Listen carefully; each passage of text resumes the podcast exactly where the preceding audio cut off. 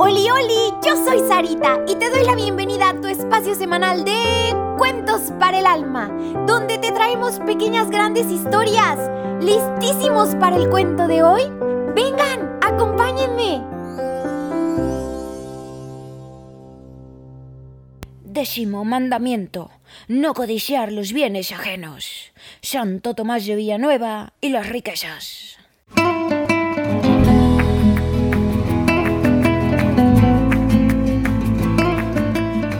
Niñitos, como han escuchado, hoy vamos a andar un poco españolitos porque la historia lo amerita. Así que, preparados porque nos vamos a España. Santo Tomás de Villanueva, arzobispo de Valencia, nació en Castilla, en Villanueva de los Infantes. El año era 1488. Era muy limosnero, socorría con abundancia a los pobres y necesitados, llegando algunos días a dar de comer cocido, pan y vino a 500 pobres, añadiendo además su correspondiente limosna en dinero. A veces tenía una forma original de hacer la caridad a los pobres. Algunas de sus limosnas a los necesitados se acrecentaban y rendían beneficio. Ahora mismo veremos cómo. Esta es su historia. A una pobre mujer que vivía en Valencia, viuda, con un montón de hijos, sin ningún amparo, el santo obispo la socorría con cierta frecuencia. Pero aquella cantidad no la sacaba de apuros. Santo Tomás reflexionaba cómo darle un trabajo lucrativo. Pues decía, la limosna no solo es dar, sino sacar de la necesidad al que padece y librarla de ella cuando fuere posible. Encomendó a Dios la triste situación de la pobre viuda y un día le llamó al palacio arzobispal y le preguntó Hermana, yo siento mucho la necesidad y el trabajo que padecéis con tantos hijos. Y son pequeños, y quería saber de vos si sabéis algún oficio con que podéis ganar algo de dinero. Contestó la buena mujer, que sabía hacer algo de cémola y farro y otras cosas semejantes y españolas como esta. Y bueno, la verdad es que yo tampoco sabía que era sémola. Todo lo buscado y bueno, niñitos, la sémola es pasta de harina para sopa y farro cebada medio molida, medio molidilla, picadilla. Sí. El santo arzobispo ordenó que al punto comprasen todo lo necesario para ejercer aquel oficio. Se compró un molinillo, arcas y mesas necesarias para el trabajo, incluso un borrinquillo para llevar las mercancías. Con aquel pequeño negocio y la limosna de cada mes, remedió a la pobre viuda su necesidad y pudo criar bien a sus hijos. Tuvo otra vez Santo Tomás de Villanueva, que protegiera a una joven pobre que deseaba casarse con un obrero carpintero.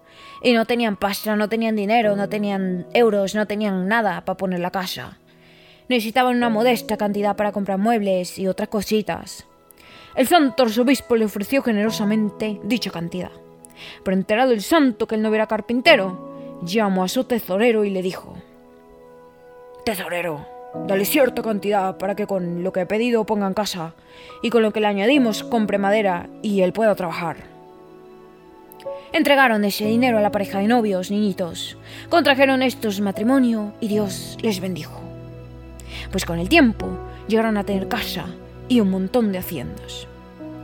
Santo Tomás de Villanueva, arzobispo de Valencia, no deseaba tener riquezas para sí. Daba lo que tenía y las hacía fructificar. El fin.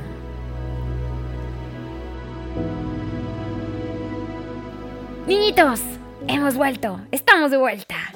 El décimo mandamiento de la ley de Dios es no codiciar los bienes ajenos. Este mandamiento, niñitos, nos dice que no tengamos codicia ni envidia de las cositas de los demás.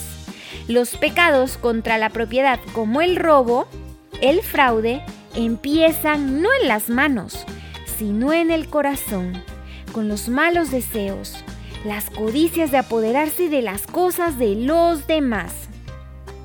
Imagínense ahora, una chica se estaciona ante, mm, digamos que el escaparate de una joyería y ve unas magníficas y brillosas y hermosas pulseras de oro adornadas con esmeraldas y rubíes, ¡ulala!